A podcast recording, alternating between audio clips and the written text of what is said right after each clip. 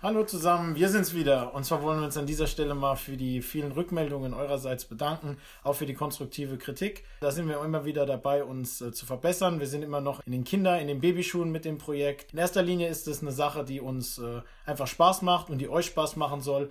Und deswegen äh, schauen wir einfach, wie es jetzt weitergeht. Ich würde mich hier gerne nochmal anschließen und würde mich beim Podcast von Geschwisterplausch bedanken die uns in der Vorbereitungsphase ganz wichtige Hinweise und Tipps gegeben haben. Ohne die würde es unseren Podcast auch nicht geben, genauso wie ohne unseren Abteilungsleiter Christian Vukelic. Christian, dir an dieser Stelle auch vielen Dank. Aber jetzt geht's los mit unserer nächsten Folge. Viel Spaß! Also, herzlich willkommen bei einer neuen Ausgabe von Two on One, dem Eintracht Lamsheim Basketball Podcast. Äh, neben mir sitzt wieder der Andreas Merck. Hallo. Hallo Andi. Und wir haben heute einen äh, neuen spannenden Gast bei uns in der Sendung, den Marco Marzi. Hallo Marco. Hallo euch beiden, vielen Dank für die Einladung. Ja, vielen Dank, dass du der Einladung gefolgt bist. Die Hörer haben jetzt schon zwei, vielleicht drei Folgen mit uns mitgemacht, deswegen wissen sie auch, was als erstes kommt. Bevor wir zu viele Worte verlieren, um dich vorzustellen, bekommst du 24 Sekunden Zeit, um dich vorzustellen. Und ich würde sagen, die 24 Sekunden gehen los in 3, 2, 1, Action. Ja, mein Name ist Marco Marzi, ich bin Jahrgang äh, 1977, 1,82 vom Familienstand her Free Agent, sportlich und gut aussehend, Trikot Nummer 10, Carrier High 52 Punkte, beruflich bin ich als Controller beschäftigt und ehrenamtlich aktiv auf verschiedenen Positionen. Ja, das war mal eine Vorstellung. Also ich würde sagen, äh, da können die, die nachfolgenden Gäste sich was abschreiben. Marco? Man könnte, man könnte klammern, er hätte sich darauf vorbereitet.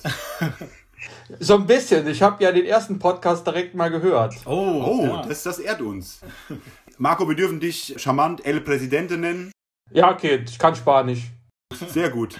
Dann gehen wir direkt über in die Starting Five. Ein guter Trainer passt seine Starting Five immer an den Gegner an. Wir passen es unseren Gast an. Wir starten mit der Klassikerfrage. Marco, wie bist du zum Basketball gekommen? Wie bin ich zum Basketball gekommen? Und zwar war das dadurch, dass hier in Trier die Mannschaft relativ erfolgreich war. Irgendwann äh, 1998, nee, 88, 89 in der zweiten Liga. Da war das so in bei uns in Trier. Da ist man zu den Spielen gegangen und dann natürlich auch anschließend irgendwann in den Verein gekommen und äh, ja, seitdem aktiv dabei. Also jetzt gut äh, gefühlt 30 Jahre, also mindestens mal, glaube ich.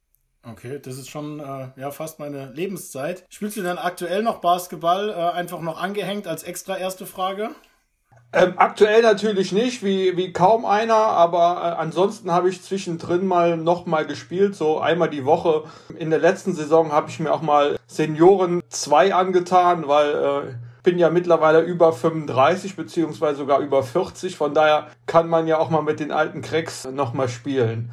Aber wie gesagt, nicht mehr, nicht mehr so regelmäßig. Am Wochenende jetzt nicht jedes Wochenende. Dann kommen wir zur eigentlichen Frage 2. Äh, für die Zuhörer, die ganz genau sind, ich tue nämlich gerne noch extra Fragen stellen. Die Frage Nummer 2 ist nämlich, ähm, gab es zu deiner Zeit oder jetzt noch Vorbilder im Basketballbereich oder jetzt auch speziell in der Funktionstätigkeit, die du ausübst, wo du sagst, das sind Menschen, sei es Sportler oder Personen des öffentlichen Lebens, an denen du dich orientierst? Äh, ich glaube, also ehrlich gesagt nicht. So Vorbilder tue ich, tu ich mir mal schwer mit. Irgendwie als Spieler in den Jahren hat man ja viele Spieler ge gehabt, jetzt auch gerade jetzt hier in Trier Bundesliga, weil das ja ziemlich nah war und auch erfolgreich war, wo man irgendwie Bezug zu hatte. Man hat natürlich auch irgendwie nach Amerika geguckt und äh, was Jordan und Pippen da gemacht haben. Und ansonsten im Ehrenamt, glaube ich, nimmt man sich von, von jedem Einzelnen was mit. Ob das jetzt mein erster Trainer war, ob das irgendein Schiedsrichterwart war, äh, mit dem ich Kontakt hatte. Und ich glaube, das ist einfach so ein Lernprozess, wo man sich von jedem was mitnimmt und dann seine eigene Persönlichkeit irgendwie entwickelt. Okay, da der Flo gerade zwei Fragen auf einmal gestellt hat, mach ich es einfach mit Frage 4 weiter. Marco, für einige Hörer, die das vielleicht nicht wissen, du bist ehemaliger Pro-A-Schiedsrichter. Da wollten wir einfach gerne von dir wissen, was hat dich quasi am Schiri-Sein so fasziniert, dass du diesen Weg eingeschlagen hast? Also, dass du nicht nur auf Landesebene gepfiffen hast, sondern dass du auch auf Bundesebene so weit gekommen bist als Schiedsrichter. Also ich glaube, ganz praktisch war immer, dass man ziemlich nah dran war am Spielfeld äh, und am Spielgeschehen. Also das einzige Unterschied zum VIP-Platz war halt, dass man sich dabei noch sportlich bewegen musste.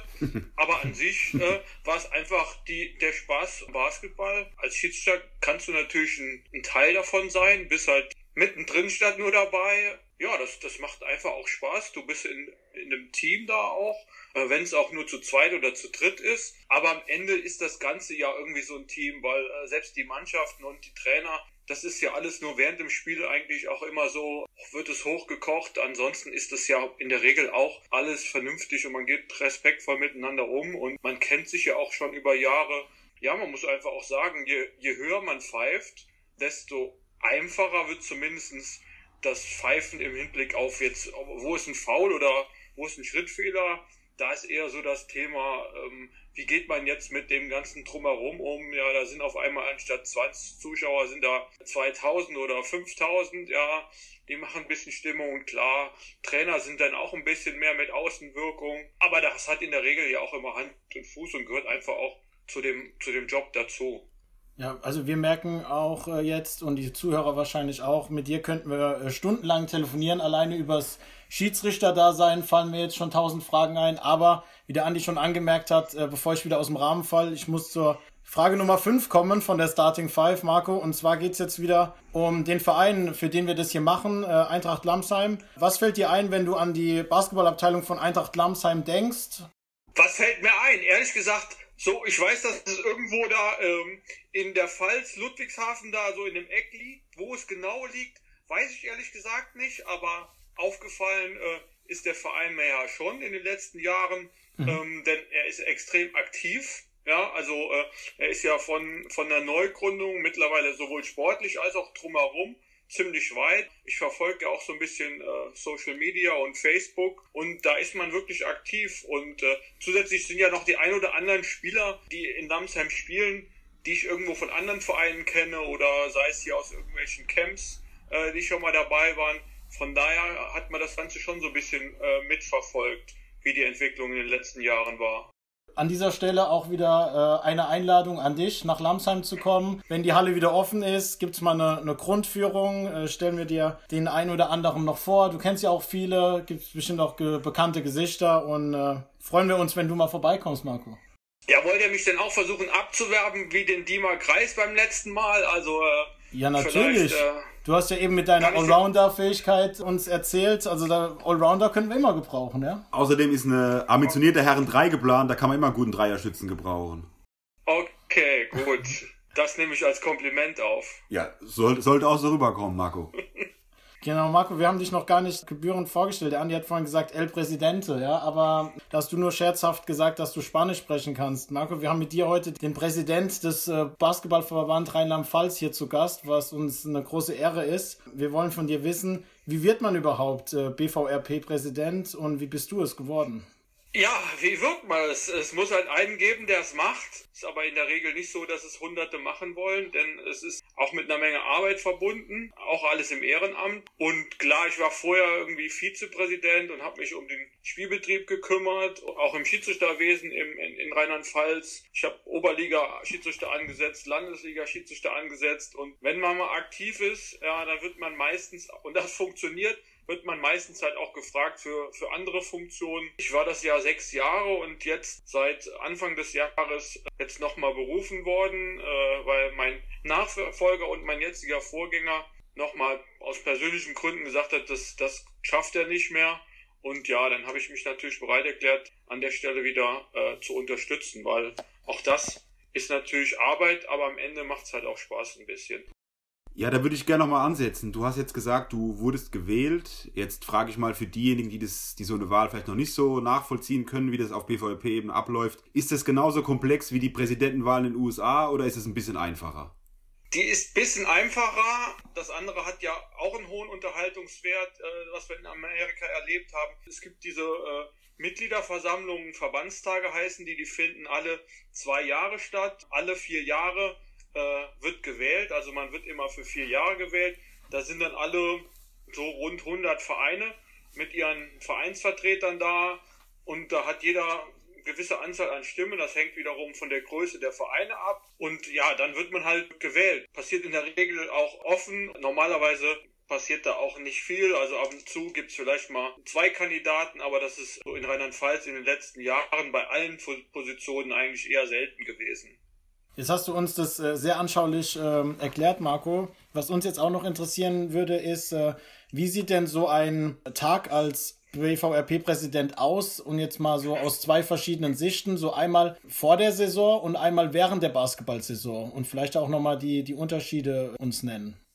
Also ich stehe ganz normal morgens auf, ähm, gehe dann meiner Arbeit nach, weil wie gesagt, das ist halt kein Vollzeitjob, wie manche glauben. Das macht man halt genauso, wie man Trainer im Verein ist oder Abteilungsleiter in Lamsheim, macht man das so nebenbei. Vom, vom zeitlichen ist das eigentlich kein großer Unterschied, ob das jetzt während der Saison ist oder in der Sommerpause. Ist eher so, dass in der Sommerpause bei uns mehr zu tun ist als in, in den Monaten, wo gespielt wird. Ja, weil da, da ist alles organisiert, da sind Spielpläne, aber unsere ganzen Versammlungen, die stattfinden, die sind in den Sommermonaten. Wir müssen die ganzen Ausschreibungen für die neuen Runden vorbereiten. Das passiert alles nach der äh, Saison und dem Vorgriff auf die neue. Wir haben natürlich auch diverse Richtungen, wo wir den Basketball jetzt in Rheinland-Pfalz vertreten müssen. Ja, da gibt's halt äh, hier und Sitzungen bei den Sportbünden, wo man vertreten sein muss, beziehungsweise auf jeden Fall sollte. Ähm, von daher gibt's jetzt nicht so den Tag. Ja, während der Saison kann man halt auch ganz entspannt sich mal ein Spiel angucken. Ja, wir machen mal eine Siegerehrung äh, am Ende der Saison, wo wir dann rum sind. Wir haben ein Pokalspiel, wo wir aktiv sind, äh, oder Top 4, wenn wir es mal wieder können. Das sind eigentlich so die, die großen Highlights. Aber alles andere findet eigentlich eher in der Sommerpause statt. So, da ist eigentlich so der Gros der Arbeit zu tun. Ich meine, es hat sich sicherlich viel verändert, aber kannst du eine ganz spezielle Sache beschreiben, die sich durch Corona in deiner Präsidentenarbeit verändert hat? Ja, das ist eigentlich, äh, ja, man ist so ein bisschen auch der Überbringer der schlechten Nachrichten. Man muss immer wieder sagen, ja, wir können nicht spielen, ja, wir planen immer. Marco, der böse Onkel sozusagen, ne? Ja, das, ich meine, ich bin ja nur der Überbringer der schlechten Nachrichten. Wir versuchen ja diverse Möglichkeiten immer schon vorzubereiten, was möglich ist. Aber am Ende muss man einfach auch sagen, wir sind da auch einfach abwarten. Ich meine, wir, wir haben auch nicht die Glaskugel und ich bin auch nicht Virologe, auch wenn nach den ganzen Talkshows man mittlerweile dazu mutiert. Ja, man muss einfach abwarten. Ja, viele oder einige Vereine verlangen immer irgendwie so einen Plan, aber ich kann ja nichts planen, wenn ich nicht weiß, ob wir nächste Woche in die Halle gehen dürfen oder nicht. Ja, von daher müssen wir halt hier und da immer, setzen wir uns immer wieder zusammen, kommunizieren mit den Vereinen und am Ende müssen wir halt auch mal Entscheidungen treffen, weil wir sagen, jetzt geht's auch vielleicht zeitlich nicht mehr oder es macht auch einfach keinen Sinn, weil auch viele gar nicht mehr, äh, gar nicht mehr spielen wollen. Und da ist natürlich in so einem Verband auch die Bandbreite sehr groß, wie bei Corona an sich. Die einen sagen, ach komm, wir können doch spielen lass uns doch ein paar Masken anziehen und die anderen, die ganz sagen, nee, ich will gar nicht mehr spielen, ja, das ist mir alles zu gefährlich. Also wie in der Gesellschaft spielt sich bei uns halt auch ab, aktuell äh, seit, seit dieser Corona-Geschichte. Das beschäftigt die meisten von uns ja tagtäglich, deswegen war der Einblick jetzt auch sehr interessant. Äh, jetzt nochmal, wir sind natürlich auch so ein bisschen auf die Sensation hier äh, begeistert. Und zwar kannst du vielleicht hier schon bei uns verkünden, wirst du nochmal antreten äh, zum Amt des BVLP-Präsident? Also bei der nächsten Wahl, gibt es da schon Tendenzen deinerseits? Ja, aber das ist jetzt auch, glaube ich, keine Neuerung oder keine große Neuigkeiten, womit man Schlagzeilen kriegt. Ich wurde ja berufen und klar, äh, ich meine, ich habe auch gesagt, wenn das Volk sozusagen, um es mal, mal auf die Amerikaner umzulegen, die Wahlmänner äh, das wieder wollen, dann würde ich das auch nochmal machen. Das wäre dann nochmal für vier Jahre jetzt im Sommer, wenn wir dann diesen Verbandstag überhaupt durchführen können, Corona-mäßig. Klar, ansonsten hätte es ja auch nicht so viel Sinn gemacht. Dann hätte man vielleicht auch schon einen möglichen Nachfolger gesucht jetzt für diese Übergangsphase. Aber klar, ich meine, am Ende war das, war das auch ein Grund zu sagen, ja, ich mache es jetzt auch übergangsweise wieder. Marco, wir haben natürlich äh, unsere Hausaufgaben gemacht und haben ein bisschen recherchiert. Wir haben zum Beispiel von zwei Projekten gelesen, die du uns vielleicht mal ein bisschen erklären könntest. Und zwar ist es die Jugend Summer League, wenn ich das richtig gelesen habe, und ein Schiedsrichterstammtisch. Kannst du uns dazu ein bisschen was erklären, was da genau, was ihr da genau vorhabt? Ja klar, also Hintergrund der Geschichte war einfach Corona, wie, wie immer. Ja, wir wollten halt Möglichkeiten finden, um mit allen Leuten in Kontakt zu bleiben. Ja, weil Spielen ist gerade nicht möglich. Das heißt, äh, äh, Schiedsrichter, das sind ja auch eine Menge Leute, über 500, die wir haben in Rheinland-Pfalz, die äh, in den letzten Jahren Woche für Woche ihr, ihrem Hobby nachgegangen sind und auch Teil des Ganzen waren ja.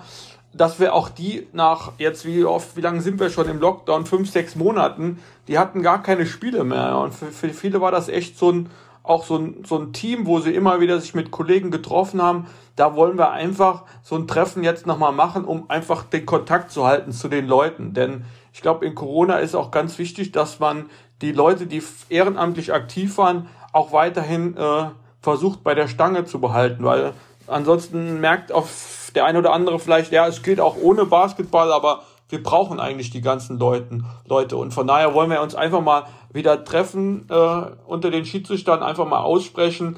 Ich meine, es gab irgendwann mal Regeländerungen im letzten Jahr. Die kennt heute keiner mehr, weil, weil es gab keine Spiele und wer erinnert sich dann noch an diese Regeländerungen. Also einfach nochmal ins Gespräch zu kommen und äh, gucken, wie so der Stand ist. Ja, ähm, und das andere ist das Thema Summer League in der Jugend. Wir haben ja beschlossen, dass wir die offiziellen Jugendrunden alle absagen, ja, weil es gibt auch keine weiterführenden Meisterschaften und es gibt einfach auch keine Planungsgrundlage.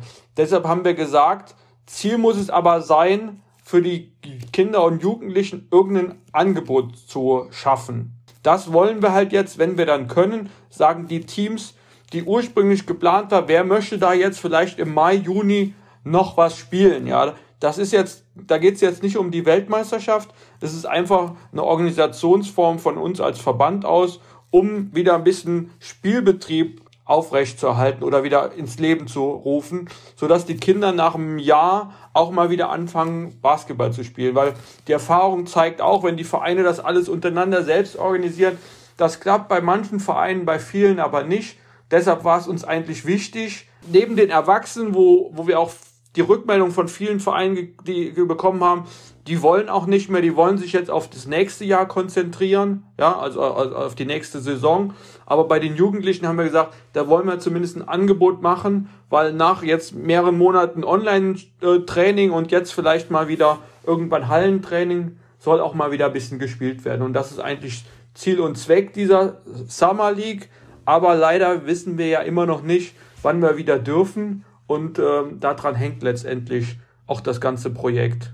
So, Marco, wir werden heute unser Konzept ein kleines bisschen verändern. Da du ja ehemaliger Pro-A-Schiedsrichter bist, sage ich jetzt glaube ich schon zum dritten oder vierten Mal, darfst du heute auch mal ein technisches Foul verteilen. Also wenn die Fragen jetzt vielleicht etwas kritischer werden sollten, dann darfst du gerne auch mal ein technisches Foul verteilen und die Frage auslassen. Aus meiner eigenen Erfahrung, dadurch, dass ich mal einen kompletten Jahrgang, äh, Jahr, Jahrgang 2005 äh, männlich mitbegleiten durfte bei der, bei der Rheinland-Pfalz-Auswahl bis zur SG Südwest, da ist mir einfach aufgefallen, dass wir als, sag ich jetzt mal Rheinland-Pfälzer, schon Defizite haben gegenüber den Baden-Württembergern. Das hat natürlich seine Gründe. Könntest du so ein paar Gründe mal nennen? Wo, woran liegt es, dass wir zum Beispiel momentan noch mal hinter Baden-Württemberg etwas hinterherhinken? Ja, das ist eigentlich ganz einfach. Ich meine, erstmal muss man, muss man sehen, äh, aus wie vielen Basketballer Baden-Württemberg rekrutiert oder halt auch Bayern oder halt diese großen, äh, großen äh, Bundesländer, die einfach auch viel mehr äh, Spieler haben und dementsprechend hast du natürlich auch mehr Talente. Und äh, das zweite Thema ist halt einfach auch die Qualität der Jugendarbeit. Ja, ich meine, äh, wir als Verband machen da die Auswahlmannschaften um auch die Sichtung äh, entsprechend sicherzustellen. Aber die Hauptarbeit wird natürlich in den Vereinen geleistet. Das muss man einfach sagen. Ich meine, ähm, äh, paar, ein paar Mal im Monat äh, oder im Jahr äh, so ein Wochenende Lehrgang äh, ist gut für viele Kinder, weil sie die Qualität in ihren Vereinen vielleicht nicht kriegen, aber ist natürlich ein Unterschied, wenn ich in einem Bundesland mehrere Erstligastandorte habe, die das ganze Programm abdecken von NBBL, JBBL bis hin zu U14-Mannschaften haben und dementsprechend über auch zahlreiche hauptamtliche Trainer verfügen äh, in den Vereinen. Und da ist natürlich eine andere äh, Arbeit möglich. Und das führt ja auch leider dazu, dass wir, weil wir das nicht haben in dem Maße, dass natürlich auch schon viele Kinder mittlerweile dann im frühen Alter schon entsprechend wechseln. Ja, in, in manchen Gebieten ist das ja auch äh, noch nicht mehr mit großem Aufwand verbunden, aber selbst, äh, selbst das äh, passiert heute, dass Kinder halt äh, mit 13, 14, 15 Jahren in Internate wechseln, äh, in der Regel von, von Bundesliga-Standorten. Ja, was natürlich für uns nicht optimal ist, aber man muss dann auch ganz einfach sagen, für die Entwicklung des Kindes Je nachdem auch nicht immer. Ja, auch da gibt es natürlich die äh, Kinder, die es vielleicht da nicht schaffen, weil sie aus ihrem Umfeld rausgerissen werden. Aber an, ansonsten kann man schon die äh, Entwicklung in den letzten Jahren sehen, dass die gerade die Bundesliga-Vereine mit ihren Auflagen schon dazu geführt haben, dass die Nationalmannschaften besser wurden in Jugendklassen. Von daher, ähm, wenn man sich nur um den Basketball kümmert, ist das natürlich schon eine positive Entwicklung. Uns fehlen einfach so ein paar Leuchten im, im Bundesland, die das auch machen können. Ja, wir haben halt mit Trier einen Pro A-Ligist, ja, aber für viele ist Pro A schon, schon fast zu niedrig oder da fehlt so ein bisschen der Reiz, ähm, weil halt BWL äh, mit ihren ganzen Programmen im Jugendbereich dann doch viel größer aufgestellt ist. Das muss man einfach auch anerkennen, ja, und das macht halt auch den Unterschied aus. Hier in Baden-Württemberg, da haben wir Ulm, Ludwigsburg, allein in unmittelbarer Nähe und dann noch Heidelberg, ja, die schon traditionell immer gut sind. Da ist einfach dann auch vielleicht hier und da mehr Qualität. Aber trotzdem schaffen wir es halt auch immer wieder, Spieler und nicht nur von Standorten wie jetzt Speyer, Trier oder Mainz äh, in Auswahlmannschaften zu kriegen. Ja, und das ist halt am Ende auch unsere Aufgabe, die einzelnen Talente in, sage ich jetzt mal, dem Dorfverein zu sichten und zu finden, um sie dann äh, entsprechend auch äh, weiter zu fördern. Auch mit der Gefahr, dass sie am Ende dann vielleicht zum anderen Verein wechseln und damit raus aus Rheinland-Pfalz sind. Da würde ich gerne nochmal aufgreifen und zwar, du hast jetzt auch genannt, die hauptamtlichen Trainer zum Beispiel auch in Baden-Württemberg. Denkst du, es wird irgendwann wieder möglich sein, einen hauptamtlichen Trainer in Rheinland-Pfalz zu haben, der sich um die ähm, Verbandsauswahlen kümmert?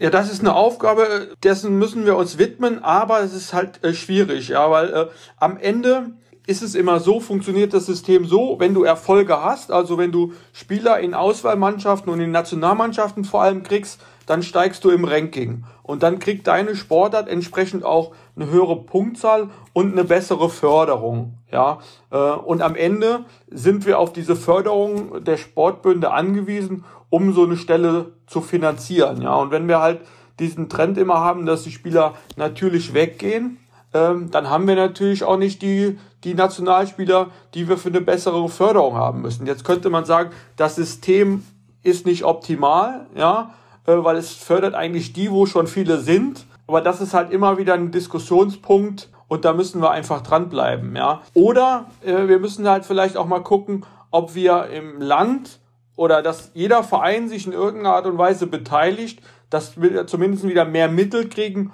um vielleicht nicht eine volle Stelle, eine Teilzeitstelle zu ermöglichen, um das auch im Land wieder zu machen, weil es hilft natürlich auch äh, den vielen Standorten, die jetzt nicht über ähm, qualitativ so hochwertige Trainer verfügen oder hauptamtliche Trainer verfügen, auch da ein bisschen in der Vereinsarbeit zu unterstützen, weil ein Spieler, der in der Auswahl ausgebildet wird oder zusätzlich ausgebildet wird, der bringt sicherlich auch jedem Heimatverein wieder, wieder was mit zurück. Und äh, ist auch so ein bisschen Aushängeschild des Vereins, wo sich dann auch andere Kinder dran aufhängen, beziehungsweise dann auch dabei bleiben, wenn sie vielleicht auch nicht jetzt die äh, Karriere machen bis zum Ende, aber sie bleiben dem Verein halt äh, erhalten in irgendeiner Art und Weise.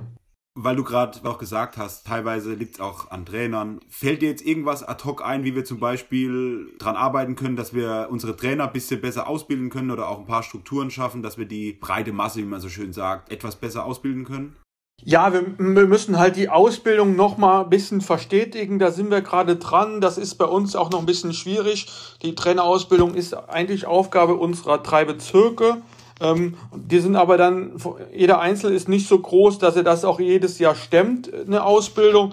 Deshalb versuchen wir das jetzt auch irgendwie auf Rheinland-Pfalz-Ebene hinzukriegen, dass wir sagen, zumindestens die C-Trainer-Ausbildung, die versuchen wir auch jedes Jahr sicherzustellen. Und dann muss man natürlich auch äh, gucken, dass man entsprechende ähm, Referenten kriegt, ja, weil äh, das motiviert die Leute am Ende natürlich auch. Und daran müssen wir arbeiten. Aber letztendlich ist es natürlich generell eine Aufgabe, überhaupt auch noch Leute zu finden, die jetzt Trainer machen. Basketball ist halt nicht so einfach, ja. Ich sag jetzt mal, Fußball, das kann vielleicht der eine oder andere Vater auch trainieren, ja, weil er schon zweimal Sportschau geguckt hat. Im Basketball ist das halt ein bisschen komplexer, ja. Da müssen wir halt die Möglichkeiten schaffen, dass auch Leute so ein bisschen als Quereinsteiger vielleicht mal bei Minis und so weiter einsteigen, ja. Da ist das Ganze ja noch so ein bisschen spielerisch dann glaube ich auch, dass es etwas besser wird. Das Problem sehe ich aktuell auch nicht in den jüngeren Jahrgängen. Also das kann ich aus eigener Erfahrung sagen.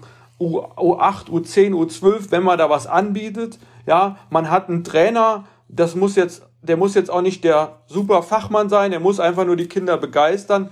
Dann kriegt man auch Nachwuchs. Problem sehe ich eher halt später. Das haben aber alle Sportarten mit 15, 16, 17. Da verlieren wir halt eine Menge Spieler. Ja, das äh, hängt wahrscheinlich mit Schule zusammen, mit anderen Interessen. Da haben wir eigentlich nur noch so diese Leistungsebene und daneben passiert halt nicht mehr so viele, viel. Von daher, das ist gerade das Problem, was ich so sehe. Was aber so aus den Gesprächen mit anderen Verbänden haben alle, dass sie in dem Alter Jugendliche verlieren und die fehlen natürlich am Ende auch ähm, in den Seniorenmannschaften.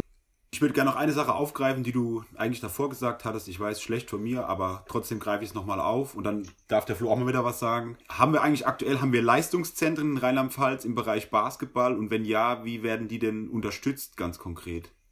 Also wir haben Leistungszentren, äh, sogenannte Nachwuchsleistungszentren, die werden am Ende vom Landessportbund über uns unterstützt. Also ich glaube, es sind 2400 Euro im Jahr. Das ist so diese Übungsleiterpauschale, die ehemalige. Und äh, da stellen wir immer entsprechende Anträge, weil die über die Trainer verfügen. An beiden Standorten gibt es auch hauptamtliche Trainer, was auch immer für die Bezuschussung entsprechend wichtig ist. Und äh, ja, das ist der aktuelle Status. Okay, ähm, ich komme jetzt mal auf den Punkt, die, die Lamsheimer, wir wollen jetzt als nächstes die Abteilung der, der Damen ins Leben rufen. Und da haben wir die Frage an dich, wie bekommen wir denn in Rheinland-Pfalz mehr Mädchen dazu, ähm, Basketball zu spielen? Gibt es da irgendwelche Tipps, die du uns äh, mit auf den Weg geben kannst?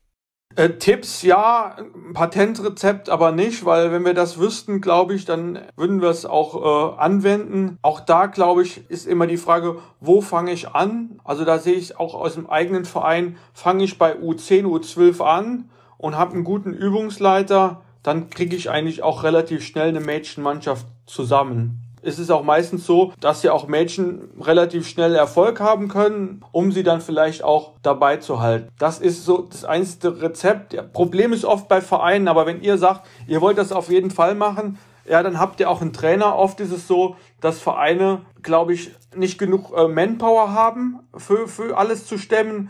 Und dann ist trotzdem immer noch mal das Thema Jungs eher lukrativ für Trainer als das Thema Mädchen, weil du auch vielleicht größere Gruppen hast, ja, also die Chance, dass du immer wieder eine volle Mannschaft hast, ist einfach größer. Wir haben gefühlt, glaube ich, 70 Prozent, 80 Prozent männlich und 30, 20 Prozent weiblich in Rheinland-Pfalz. Dementsprechend ist es natürlich auch schwieriger, eine Mädchenmannschaft zu betreuen. Wenn da mal zwei, drei aufhören, dann, wird es schon knapp. Man muss, glaube ich, an der Basis anfangen, um dann später auch mal eine Damenmannschaft rauszukriegen, die dann aktiv am Spielbetrieb teilnehmen. Dann, weil ansonsten hat man, äh, man kann natürlich auch zusammenarbeiten mit anderen Vereinen, das geht ja heute auch alles, dass man sagt, hier, man macht eine Kooperation, dann ist das auch so. Aber ich glaube, wesentlich ist, dass man den Nachwuchs von unten kriegt und das klappt, glaube ich, in dem U12, U10 Alter sehr gut. Also wie gesagt, wir sind da ja gerade am Aufbau mit Eintracht Lamsheim. Deswegen ist das auch ein, uns ein großes Anliegen. Wir haben nämlich jetzt auch eine, in der Mini-Abteilung schon viele Mädchen und wollen dann da auch den Weg weitergehen, äh, dass die eine Perspektive haben und dass die Mädels dann nicht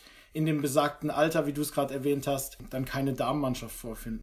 Marco, du hast jetzt ganz konkret gesagt, dass teilweise in einem gewissen Alter auch äh, Spieler den Verein verlassen. Du hast jetzt das Alter 16, 17 genannt. Den Dropout, wie man so schön sagt, dass viele Spieler auch Vereine verlassen. Äh, das ist in sämtlichen Hallensportarten der Fall. Die wechseln eher in Sportarten, die man im Freien momentan auch machen kann. Beispiel, Beispiel Tennis. Gibt es da aktuell schon Statistiken, die dir vorliegen, wie das im Basketball aussieht? Haben wir da viele Abgänge in den Vereinen? Jetzt durch Corona haben wir äh, Rückgänge, 5% weniger äh, Spielerpässe zum Ende des Jahres gehabt. Aber wenn man sich die Zahlen genauer anguckt, ist es hauptsächlich in dem kleinen, also im jungen Bereich, U10, U12, weil da gab es halt keine Runden und da sind ja oft die neuen äh, Spieler die dann natürlich auch nicht angemeldet wurden, weil sie auch gar nicht in den Verein eingetreten sind, weil es gar kein Training gab. Generell kann man sagen, die Zahlen sind rückläufig, wenn von den Mitgliedern spricht, so Rheinland-Pfalz mäßig 3,6 Prozent. Und da auch wieder, das, der größte Anteil ist in den, in den jüngeren Jahrgängen, weil einfach durch Corona die ganzen neuen Mitglieder fehlen. Die anderen sind eigentlich dabei geblieben. Ich weiß nicht, dass es kommt halt diese Drop-out-Geschichte auch je nach Alter. Also wenn ich es in meinem Verein sehe und hier so im Umfeld, wir verlieren halt viele auch nach dem Abitur. Ich meine, wir haben ja auch viele Vereine, die jetzt nicht klassisch sind in Mainz oder so, sondern irgendwo, sage ich mal, auf dem, auf dem platten Land, wo dann die Kinder studieren gehen oder weggehen. Und das Thema, man möchte sich nicht mal an irgendwas binden, das haben wir natürlich auch. Aber das ist halt ein gesellschaftliches Problem, dass man halt im Fitnessstudio 24 Stunden gehen kann. Und äh, in der Mannschaftssportart ist es halt, man muss sich halt auch irgendwo äh, wie heißt das so neudeutsch, committen, ja, um 19 Uhr ist halt Training. Das ist heutzutage schwieriger, als es früher war. Das merke ich auch schon bei jüngeren Jahrgängen, wo die Eltern dahinter stehen, da funktioniert das. Aber ich glaube, das ist einfach so der Trend. Man will sich irgendwie nicht binden, was ich, was ich nicht nachvollziehen kann, weil am Ende Einzelsport, ich glaube, das bringt auch für die, für die persönliche Entwicklung nicht so viel, wie wenn man lernt, in der Mannschaft zu spielen und mit unterschiedlichen Charakteren auch mal zu streiten oder zu feiern. Von daher, aber ich glaube, das ist so ein allgemeiner Trend, den du nur mit der Attraktivität des Sports, also jetzt im, in unserem Fall Basketball, bringen kannst und demzufolge natürlich auch neue Formate findest, wie jetzt bei uns dieses 3x3 als neue Disziplin im Basketball, wo man sagt, das ist so ein bisschen, das ist noch jünger, noch hipper, das ist nicht so offiziell, so mit jedes Wochenende, da hat man so ein paar Turniere, das ist so eventmäßig. Das ist ja auch so ein Versuch, so Leute, die sich jetzt nicht mehr in den klassischen Verein binden wollen und zweimal die Woche Training und am Wochenende Spiel, das ist, glaube ich, eine, eine Option dafür oder eine Alternative, die Gruppe auch irgendwie bei der Sportart zu halten. Du hast gerade schon mir was vorweggenommen, war das 3 gegen 3 Basketball. Also da sehe ich auch den Trend immer mehr. Ist ja jetzt auch bei den nächsten Olympischen Spielen als Disziplin drin, ist nochmal was ganz komplett anderes. Gibt es da in Rheinland-Pfalz schon die Möglichkeiten, bei Vereinen dem Hobby nachzugehen, speziell jetzt 3 gegen 3?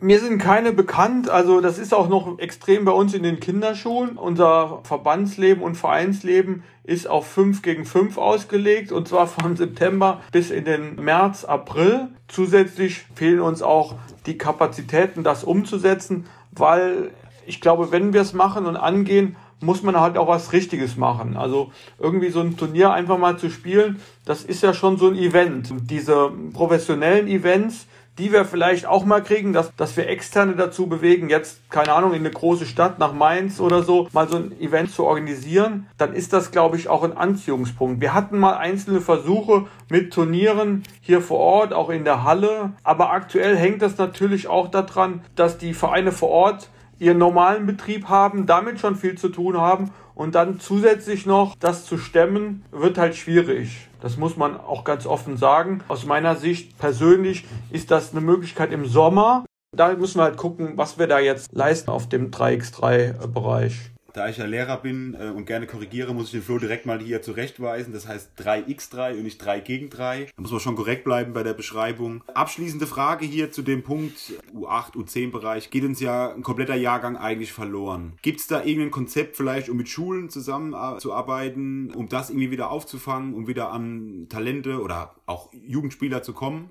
Konzepte gibt's. Äh, ich meine, wir sind als Verband, können nur Informationen weitergeben, können Anregungen geben, können hier und da unterstützen, aber wir am Ende können es natürlich auch nicht umsetzen. Es gibt ja erfolgreiche Modelle, wenn wir jetzt sagen, Grundschul-AGs, also jetzt zum Beispiel in, in Koblenz, in Lahnstein, eine erfolgreiche, wo der Verein sich das einfach auf die Fahne geschrieben hat, möglichst viele Kinder zum Basketball zu bringen. Es gibt Unterstützung für Trainer, die dann diese AGs leiten. Das machen ja die anderen Sportarten auch alle. Und wer den Fuß in der Tür hat bei den Schulen, ist es natürlich auch einfacher, die Kinder dann in den Verein zu kriegen. Aber wichtig ist, dass die Vereine das auch vor Ort mitmachen, weil wenn ich den coolen Trainer in der AG habe, dann gehe ich wahrscheinlich auch zu dem coolen Trainer abends noch in den Verein. Und wenn da so ein Alter kommt wie ich und sage, ich mache jetzt mal Training, dann sagen die Kinder vielleicht, nee, Basketball ist dann doch nicht so meins, ich gehe nächstes Mal in die Schach AG. Da ist, glaube ich, wichtig, dass die Vereine, wenn die diese AGs machen, die Leute da begeistern und dann einfach direkt die Verbindung zum Vereinstraining herstellen. Ja, vielen Dank, Marco. Wir wollen jetzt zum nächsten Themenpunkt kommen, weswegen wir dich auch eingeladen haben und das ist der Überbegriff Ehrenamt. Äh, du bist jemand, der viele Ehrenämter ausübt. Du hast eben schon gesagt, dass das auch ein Ehrenamt ist, was du beim BVRP machst. Deswegen auch äh, die Frage, wie viele Ehrenämter übst du denn aktuell jetzt aus?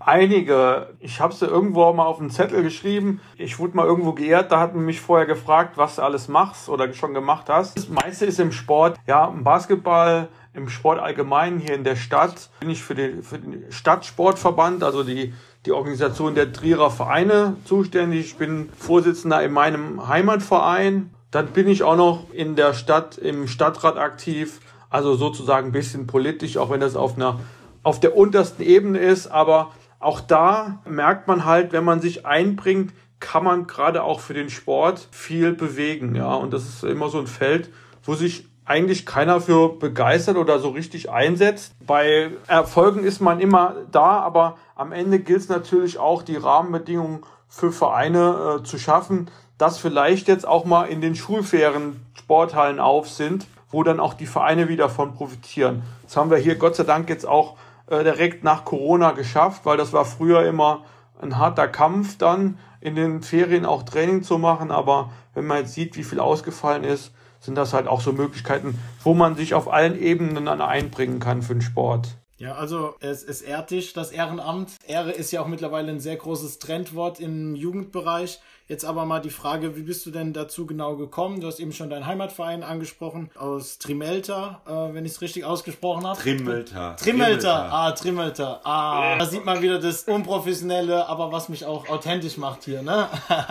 Genau, und das Gute ist ja, dass wir den Lehrer dabei haben, der korrigiert ja auch immer gerne. Aber äh, wie bist du denn damals dazu gekommen und was hat dich denn bewegt? Äh, ja, wenn ich das wüsste, also das ist auch immer die Frage, die meine Eltern stellen irgendwie. Wie kamst du eigentlich dazu, so viel zu machen? Das ist jetzt nicht in, in die Wiege gelegt. Oft ist das ja so, dass die ganze Familie so aktiv ist irgendwie und dann übergibt man das so nahtlos. Nee, das ist einfach so gekommen. Ich meine, das war, äh, war in der Schule irgendwie schon, ja, man war schon mal Klassensprecher oder irgendwie äh, in der Schülervertretung aktiv. Ja, dann im Verein, dann bist du Schiedsrichter, ist glaube ich so ein wichtiges Amt, ja, wo man lernt, Verantwortung zu übernehmen und nicht einfach nur zu spielen und dann wieder weg. Dann ist es halt gekommen, dann wurde man hier mal gefragt und ja, am Ende muss man einfach auch sagen, das hört sich ja immer so hochtrabend an. Äh, auf manchen Ebenen ist es ja auch ein bisschen verrufen, aber ohne die Leute funktioniert es halt nicht. Und man kann sich immer über alles beschweren, man kann aber auch einfach was machen und dann es anders machen das ist einfach so. Das war eigentlich immer schon so, dass ich jetzt sage, das war jetzt der Moment, der mich ins Ehrenamt getrieben hat und in diese vielen, den gab es nicht. Problem ist vielleicht auch an der einen oder Stelle, anderen Stelle mal Nein zu sagen, aber da ist es halt wieder so. Wenn einer fragt und braucht Unterstützung, ja, dann sagt man doch wieder Ja. Marco, da du ja der perfekte Mensch bist, der das höchste Ehrenamt in Rheinland-Pfalz im Bereich Basketball ausübt, du hast jetzt gleich 15 Sekunden Zeit, um unsere Hörer und Hörerinnen vom Ehrenamt zu überzeugen. Also du bewirbst jetzt quasi mal kurz das Ehrenamt. Du hast ab jetzt 15 Sekunden Zeit. Und los. Ja, Ehrenamt macht Spaß. Ja, man lernt eine Menge Leute kennen. Man kann äh, gestalten, auch dafür sorgen, dass das ganze System läuft und andere profitieren natürlich von einem, von der Arbeit des Ehrenamtlichen. Von daher, ich kann es nur empfehlen. Vor allem die Bekanntschaft mit Leuten ist halt eigentlich der größte Punkt bei der ganzen Sache. Ja, das waren 15 Sekunden. Ja, würde ich sagen, stabile 15 äh, Sekunden. Nein, hast du, hast du gut gemacht, Marco, dafür, dass wir das so spontan dich zum Werbefachmann fürs Ehrenamt äh, erkoren haben. Ich habe schon gedacht, ich, ich hätte drei Sekunden in der Zone gestanden, aber okay, dann waren es doch 15 Sekunden. Nee, dann hätten wir uns, wir hätten uns bemerkbar gemacht, auf jeden Fall. Marco, du hast ja auch ein Ehrenamt beim DBB ausgeführt. Ich hätte erstens mal gerne, dass du das mal ganz kurz erklärst, was du da gemacht hast und dass du das vielleicht auch mal mit deiner Arbeit auf Landesebene als BVRP-Präsident ein bisschen vergleichst. Also ich war der Vizepräsident, einer von fünf, mit der Zuständigkeit für den Spielbetrieb, für das Schiedsrichterwesen. Also Spielbetrieb gibt es nicht so viele auf DBB-Ebene, weil die Bundesligen separat sind. Aber ein großer Punkt ist da dieses äh, Basketballbund.net, also diese ganze Spielbetriebssoftware. Und auf der anderen Seite ist es halt das Schiedsrichterwesen, ja. Zusammenarbeit in der Schiedsrichterkommission, Schiedsrichterkader berufen, Aus- und Fortbildung von Schiedsrichtern auf Bundesebene. Ja, das war eigentlich so der, das Grobe und du bist halt für dein Ressort zuständig. Und der Unterschied halt zu Rheinland-Pfalz ist äh, eigentlich nicht groß. Ja, außer dass halt der Präsident halt für alles Verantwortung hat und im Endeffekt auch die einzelnen Ressorts koordinieren muss. Aber das ist äh, wie jetzt bei uns Vizepräsident, wenn man jetzt sagt, der Johann Ammon, der für den Spielbetrieb zuständig ist, der die ganzen Ausschreibungen und alles koordinieren muss. So kann man das eigentlich vergleichen. Natürlich ist das auf einem anderen Level und auch mit, mit mehr Aufwand, auch mit mehr zeitlichem Aufwand verbunden. Nicht nur durch das Reisen, aber ist auch hier und da eine andere Erwartungshaltung. Also da ist es halt auch, du hast viele Landesverbände, die alle unterschiedlich funktionieren. Ja, du hast kleine Landesverbände, große Landesverbände. Da gibt's immer wieder Entscheidungen für oder gegen. Und wie gesagt, das ist halt auch mit einer Menge Arbeit verbunden und dementsprechend musste ich halt auch, weil das neben einem normalen Job halt auch schwierig ist, dann zu leisten, habe ich dann auch aufgehört, weil man, so ein Amt muss man dann auch komplett machen und richtig machen, weil sonst ist ja auch einem persönlich daran nichts gelegen, dass es ja nur so, so halbherzig funktioniert. In Rheinland-Pfalz, wie gesagt, ist das etwas überschaubarer, muss man einfach sagen, allein von der Größe her. Okay, dann kommen wir jetzt sogar schon zu einem weiteren Ehrenamt von dir. Ich meine, ich habe ein sehr besonderes Verhältnis zu Schiedsrichtern. Immer ein sehr, würde ich jetzt sagen, äh, freundlicher und netter Umgang, wenn mich als Trainer äh, noch an der Seitenlinie kennt. Du warst oder du bist Schiedsrichtercoach und du bist, ich sag's jetzt glaube ich zum fünften oder sechsten Mal, ehemaliger Pro A-Schiedsrichter. Was vermisst du mehr von diesen, von diesen beiden Jobs oder was, was hat dir mehr Spaß gemacht? Schiri-Coach oder tatsächlich selbst Schiedsrichter zu sein? Schiri-Coach mache ich ja noch. Das mache ich noch ein bisschen in die Regionalliga. Schiedsrichter, ja, vermissen ist irgendwie der falsche Begriff. Ich finde, es, es gibt immer für alles eine Zeit und äh, es muss halt Spaß machen und irgendwann macht es halt nicht mehr so viel Spaß. Ich meine, äh, das Leben verändert sich auch, man hat im Job Herausforderungen und da muss man auch sagen, am Wochenende jedes Mal durch die, durch die Landschaft zu fahren, ja, ist halt auch mit Aufwand verbunden. Ja, also vermissen tue ich eigentlich nicht. Ja, ich finde jetzt auch mal ein Kreisligaspiel pfeifen, wo man anschließend ja, vielleicht draußen natürlich vor der Halle mit beiden Mannschaften noch einen alkoholfreien Radler trinken kann, macht auch Spaß. Spieler sind auch dankbar, äh, wenn das alles läuft. Das ist natürlich in der Bundesliga irgendwann nicht mehr möglich, auch wenn es da hier und da auch mal freundlichen Austausch gab, aber es ist natürlich auch immer mehr professioneller geworden und der Aufwand ist natürlich auch größer geworden. Das ist einfach, von daher würde ich sagen, vermissen jetzt nicht zwangsläufig. Ich meine, es muss auch ja einen Austausch geben auf diesem Level. Es kommen immer wieder neue nach. Umso wichtiger finde ich, dass ich halt hier ab und zu mal ein Jugendspiel pfeife oder irgendwie hier im Kreis mal eine Bezirksliga-Begegnung äh, pfeife, weil wir halt auch auf dem Niveau ja immer noch jeden Schiedsrichter gebrauchen können. Fehlen tut mir da eigentlich nichts. Also wir haben unsere Zuhörerinnen und Zuhörer ja jetzt auch schon für ein Ehrenamt begeistert und jetzt fragen sich aber viele bestimmt, wie bekomme ich denn das alles unter einen Hut? Äh, jeder von uns hat 24 Stunden, man geht arbeiten. Hast du da einen Tipp, wie du das Ganze äh, unter einen Hut bekommst? Gibt es da ein äh, Geheimnis? Ein Geheimnis nicht. Ich glaube, man muss gut organisiert sein, also strukturiert sein und man muss halt auch mal Entscheidungen treffen. Und ich glaube, das hat einem das Schiedsrichterwesen irgendwie beigebracht. Man kann halt nicht, man kann nicht über alles stundenlang reden. Am Ende muss man dann einfach sagen, wir machen es jetzt so. Und wenn es dann richtig war oder sich positiv entwickelt, ist es gut. Und wenn es falsch ist, dann war es halt Fehler und weiß es fürs nächste Mal, ja. Das ist auch so persönlich so, wenn manchmal so elendig lange über irgendwas diskutiert wird, was nicht wesentlich ist, das ist auch nicht wirklich äh, zielführend und das nervt mich auch. Und das ist dann echt Zeit, die sinnvoller genutzt werden kann. Und ja, da ich ja eben gesagt habe, ich gucke keine Netflix-Folgen von Anfang bis Ende, mit Ausnahme jetzt im Lockdown, habe ich auch mal sowas geguckt. Ich meine, dann hat man ja natürlich schon Zeit auch. Äh, wir wollen noch als letzte Frage auf ein äh, letztes Ehrenamt von dir eingehen. Und zwar bist du ja auch in der Politik aktiv. Und da einfach äh, die Frage, was ist denn schwieriger äh, zu gewinnen? Äh, Wahlkämpfe in der Politik oder auf Basketballfunktionsebene? Ja, natürlich in der Politik, weil da gibt's immer ganz viele, die das machen wollen. Viele merken auch erst, wenn sie gewählt wurden, wie viel Arbeit das ist. Und das ist irgendwie auch nicht nur mit einem tollen Ehrenamt verbunden und mit irgendwie Ansehen. Auch das ist Arbeit. Von daher, nee, das ist im Basketball eigentlich kein Problem. Da ist man oft so dankbar für jeden, der sich auch irgendwie einbringt. Und vielleicht auch nicht in offizieller Funktion. Es muss ja auch nicht jeder irgendwie ein Amt haben, wenn er bei Projekten hilft oder so. Und kann man aber auch nicht miteinander vergleichen. Also ja, das war vielleicht auch ein bisschen eine reiserische Frage von mir, aber äh, ja, vielen Dank für deine Antwort. Wir kommen dann auch schon zu unserer nächsten Rubrik und zwar, du hast ja gesagt, du hast dich vorbereitet. Wir wollen dann direkt damit starten und zwar das Nähkästchen. Was für eine Story hast du uns denn äh, aus deinem Nähkästchen mitgebracht, Marco?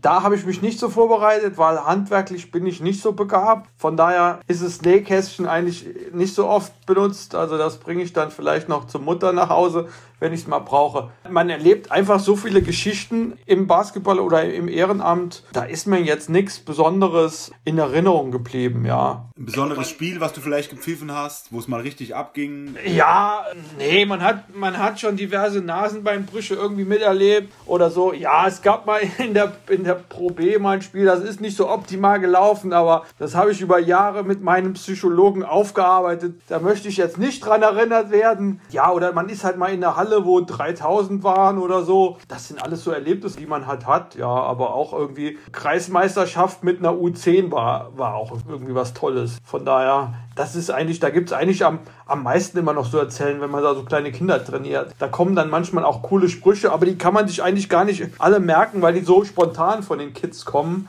Das müsste man eigentlich mal aufschreiben. Dann, dann wollen wir beim Nähkästchen jetzt keine Wunden öffnen, die wir am Ende dann wieder zunähen müssen. Kommen dann zu den Fragen aus dem Umfeld, Marco. Da haben wir beide wieder uns ein bisschen umgehört. Der Andi hat dann natürlich die Quellen äh, seinerseits angefragt und äh, da hätten wir jetzt eine Frage an dich.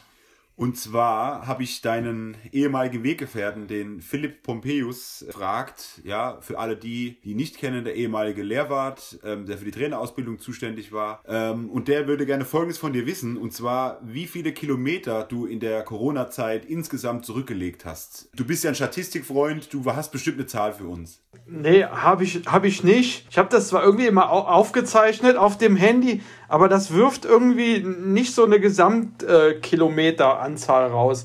Aber wenn ich jetzt mal grob schätze, also 30, also gewandert schätze ich mal so 40, 50, ja eher mit Urlaub 50 Tage, ah, 10 Kilometer. Also 500 Kilometer waren es bestimmt. Ja. Äh, da kommt schon die nächste Frage, die sich daran anschließt. Und zwar könntest du dir ein weiteres Ehrenamt vorstellen, und zwar als Wanderführer. Ja, wir haben das auch im Verein hier. Meine Altersklasse ist das jetzt noch nicht, aber es kommt wahrscheinlich irgendwann mal. Das kann man mal machen, das ist halt Gesellschaft, aber das war jetzt auch eine gute Abwechslung.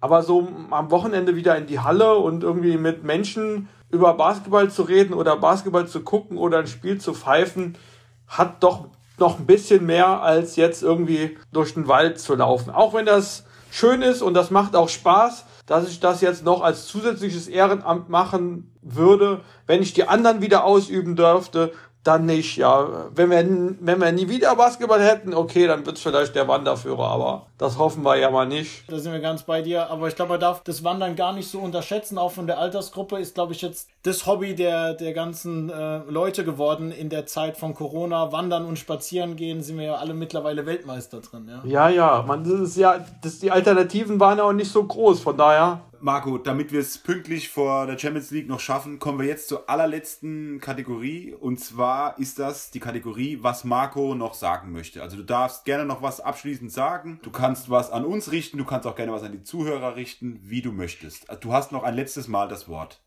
Ein letztes Mal, bevor es zu Ende ist? Oder, äh, also aber nur für heute, für den Podcast? Nur für heute. ja. Gut, dann ist das, das macht mich jetzt doch ein bisschen positiver gestimmt. Also erstmal danke euch, dass ihr das hier äh, ins Leben gerufen habt. Ich glaube, auch das ist so äh, eine gute Abwechslung in Corona-Zeiten, aber glaube ich auch danach. Ich meine, man ist trotzdem viel unterwegs, wo man sich mal so einen Podcast anhören kann. Und euch, euch viel Erfolg auch im Verein äh, bei der Entwicklung.